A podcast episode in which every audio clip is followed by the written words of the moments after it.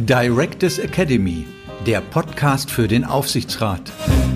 Ich begrüße heute im Podcast für Aufsichtsräte Herrn Dominik Roth. Herr Dominik Roth ist eigentlich noch ganz jung und ist einer der erfolgreichsten Experten für die Besetzung von Positionen im C-Level-Bereich. Er ist Personalberater bei Mercury Urwahl. Eine seltene Laufbahn mit äh, besonderem Erfolg. Und ich habe mich an Herrn Roth gewandt, weil mich interessiert, äh, wenn jemand so viel Erfahrung im C-Level-Bereich hat, ist ja nur ein kleiner Schritt in die Besetzung von Aufsichtsratspositionen. Und mich interessiert in diesem Gespräch, wie wird man Aufsichtsrat? Ich bin Viktoria Kickinger, die Geschäftsführerin und Gründerin von Directors Academy. Das ist die digitale Weiterbildung für Aufsichtsräte in Deutschland. Und wir werden sehr oft gefragt, ähm, wie man auf der einen Seite, wenn man schon sehr gut qualifiziert ist durch seine operative Erfahrung, wie man nun diesen nächsten Schritt in eine Aufsichtsratsposition macht. Und ich kann keine schlüssigen Antworten geben. Ich bin keine Personalberaterin und bin sehr froh, dass ich nun ähm, die Gelegenheit habe, diesen erfolgreichen äh, Herrn Roth dazu interviewen zu dürfen. Herr Roth, wie werde ich Aufsichtsrat? Also nicht ich, wir werden unsere, äh, wir werden erfolgreiche Manager im C-Level-Bereich Aufsichtsräte. Vielen Dank erstmal, Frau Dr. Kickinger, für diese sehr nette Einleitung und ähm, Introduction meiner äh, Wenigkeit und diese Frage, die wird mir sehr oft gestellt. Ähm, und ich denke, es gilt hier auch zu differenzieren. Also was braucht es denn zum Aufsichtsrat? Ähm, und da können Sie sehr viel bessere Aussagen darüber treffen. Also welche Weiterbildungen, welches Know-how, welches Basic Know-how. Und wie wird man Aufsichtsrat, ist eine, ist eine Folgefrage, die sich natürlich anschließt. Und die kurze Antwort lautet, auf Basis seiner Expertise, auf Basis seines Track Records, in einer gewissen Industrie, in einer gewissen Funktion, denn in einem Aufsichtsrat wird natürlich Know-how in erster Linie eingekauft. So, das ist die kurze Antwort, die natürlich die Frage nicht final beantwortet, sondern ich kann Ihnen nur, also Ihnen als Zuhörer, als Zuhörerin, nur den Rat geben, nutzen Sie multiple Möglichkeiten, um sich selbst zu positionieren im Sinne eines Aufsichtsrats- oder Beiratsmandats. Und das meine ich auch so, wie ich es sage.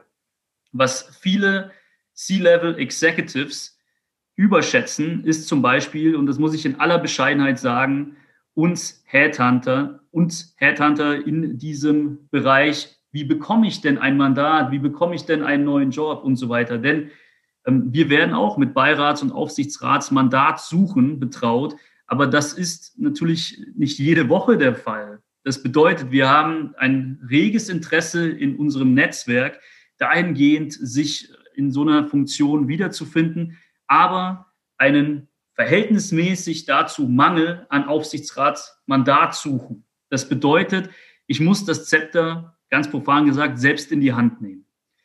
Und natürlich kann ich mich vernetzen mit Headhuntern, und kann mich dort auch empfehlen, kann mich dort positionieren, sollte aber mein strategisches Netzwerk erweitern und eben selbst aktiv werden. Und das ist etwas, was ich jedem empfehlen kann. Wie das funktioniert, darauf gehen wir gleich ein, aber das ist schon mal die allererste Message. Wie ähm, das funktioniert? Gerne. Sie wollen eine Zwischenfrage stellen, unterbrechen Sie mich gerne jederzeit.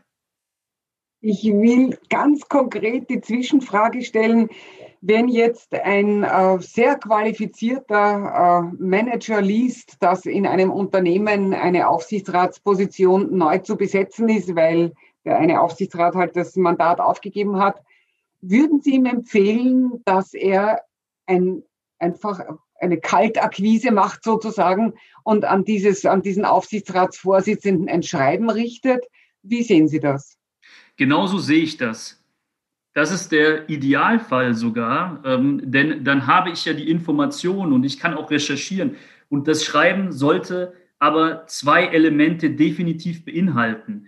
Und wie, in welcher Form, ob ich es postalisch mache, ob ich es über LinkedIn-Nachricht, denn die Responsivität über LinkedIn ist ja schon mit, mittlerweile so zu sehen wie WhatsApp als Tool, denn dort ist die sehr hoch. Also ich zumindest bekomme da sehr, sehr viel Response und auch alle, die ich ähm, dahingehend berate, sagen, das ist extrem responsiv. Und ähm, das sind so zwei Möglichkeiten.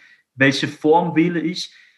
Und der Inhalt dieses Approaches, diese, diese Ansprache, nennen wir das mal, des Aufsichtsratsvorsitzenden, sollte wie folgt aussehen. Erstmal spreche ich vielleicht mein Kompliment aus und äh, schaffe einen gewissen Aufhänger dafür und zeige, ich habe mich damit befasst. Was passiert hier gerade? Was ist denn der Grund? Und dann leite ich über zu dem Bedarf, zu dem Need. Ja, also warum wird denn hier ähm, ein Mandat frei?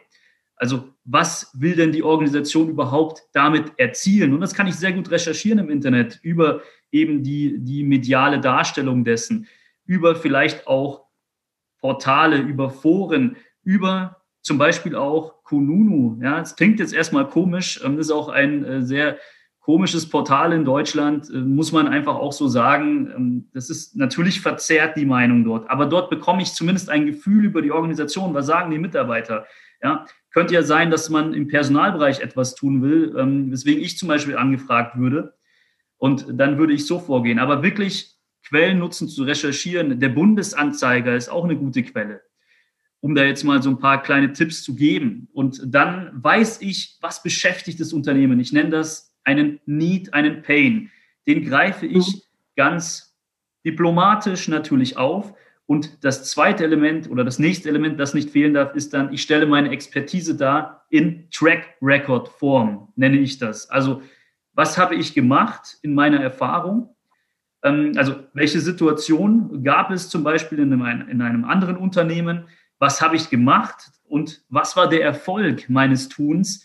Und inwiefern ist das eben übertragbar auf dieses Aufsichtsratsmandat? Und so habe ich einen sehr gezielten Approach, eine eine tailor-made Ansprache, um hier noch einen Anglizismus zu verwenden, und kann wirklich überzeugen und habe einen Aufhänger, zeige, ich habe mich damit befasst und zeige auch noch, ich war erfolgreich. Denn was kauft man sich denn ein? Man kauft sich jemanden ein, der in einem ähnlichen Umfeld erfolgreich war. Egal, ob es jetzt um eine C-Level-Suche geht oder um einen Aufsichtsrat. Kann man als Aufsichtsrat, äh, der so ein Mandat, äh, so eine freie Position identifiziert hat, kann man zum Beispiel bei Ihnen, bei Mercury Urwahl oder beim Herrn Roth persönlich anrufen und sagen, ich habe gesehen, dieses Mandat ist frei. Ähm, darf ich Sie damit beauftragen, ähm, mich dort zu positionieren? Ist das ein üblicher Weg oder ist das ein möglicher Weg? Das ist definitiv auch ein möglicher Weg, ist jetzt nicht ein äh, Dienstleistungsangebot, das wir jetzt auf unserer Homepage aufführen. Aber es ist natürlich ein Weg und ich würde einfach sagen, wissen Sie, wir können das gemeinsam machen. Ähm, ich glaube, und da muss ich einfach ehrlich sein, in aller Bescheidenheit, wenn Sie es selber machen, ist es vielleicht sogar noch effektiver, aber ich kann Sie dahingehend beraten. Also ich habe äh, nebenberuflich auch äh, so ein Coaching, so ein Leitfaden entwickelt, wie man tatsächlich im verdeckten Arbeitsmarkt vorgeht. Und der verdeckte Arbeitsmarkt impliziert ja, es gibt keine offenen Stellen unbedingt, und ähm, das, was Sie sagen, ist ja der Idealfall. Ich weiß, hier wird äh, ein Aufsichtsrat neu gesucht. Dann kann ich direkt approachen. Aber manchmal ähm, ist es auch so, dass ich eben keine offene Vakanz sozusagen auf diesem Level vorfinde. Und das ist der verdeckte Arbeitsmarkt. Das bedeutet, egal ob ich jetzt als C-Level Jobsucher unterwegs bin und eine neue Anstellung suche als Geschäftsführer, als CFO, als CEO, oder ob ich mich mal empfehlen möchte für einen Beirat, muss ja nicht immer gleich ein Aufsichtsrat sein oder ein Beirat dann ähm, habe ich dafür einen Leitfaden entwickelt, der genau das tut, wo ich die Leute an die Hand nehme, genau das umzusetzen im Sinne eines Coachings. Ja, das ist der Leitfaden für den perfekten ja, Arbeitsmarkt.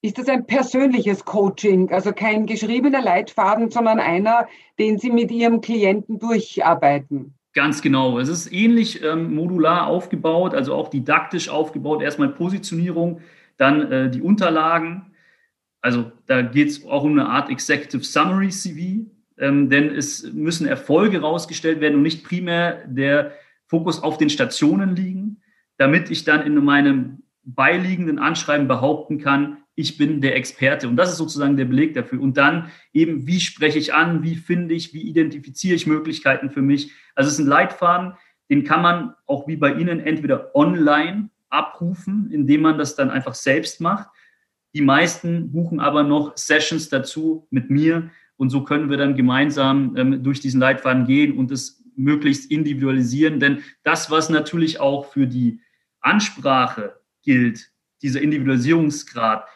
genauso wichtig ist der Individualisierungscharakter natürlich auch in dem Coaching, habe ich festgestellt, und das wird sehr begrüßt.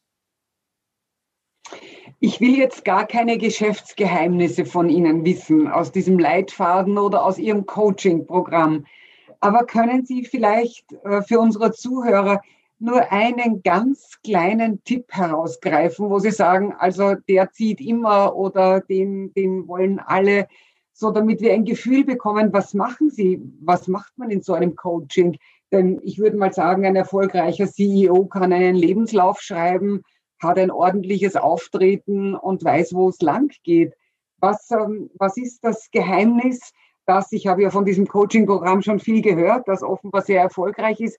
Was ist da so ein, vielleicht ein ganz kleiner Tipp, den Sie unseren Hörern mitgeben können?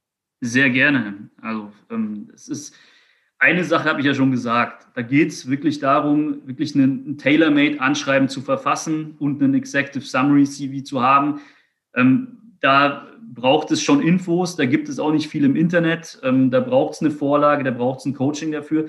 Aber jene, die sich selber zutrauen, Gerne auch. Nur was der zweite Tipp eben darstellt, ist, beschäftigen sich zunächst erstmal bitte, bevor es an diese Unterlagen und das Anschreiben geht, intensiv mit ihrer Positionierung. Denn das ist, was viele unterschätzen. Viele wenden sehr viel Zeit auf für ein Anschreiben, für einen CV, auch für die Recherche, was wirklich notwendig ist, wie gesagt. Aber gehen sehr schnell über das Thema hinweg, was biete ich überhaupt?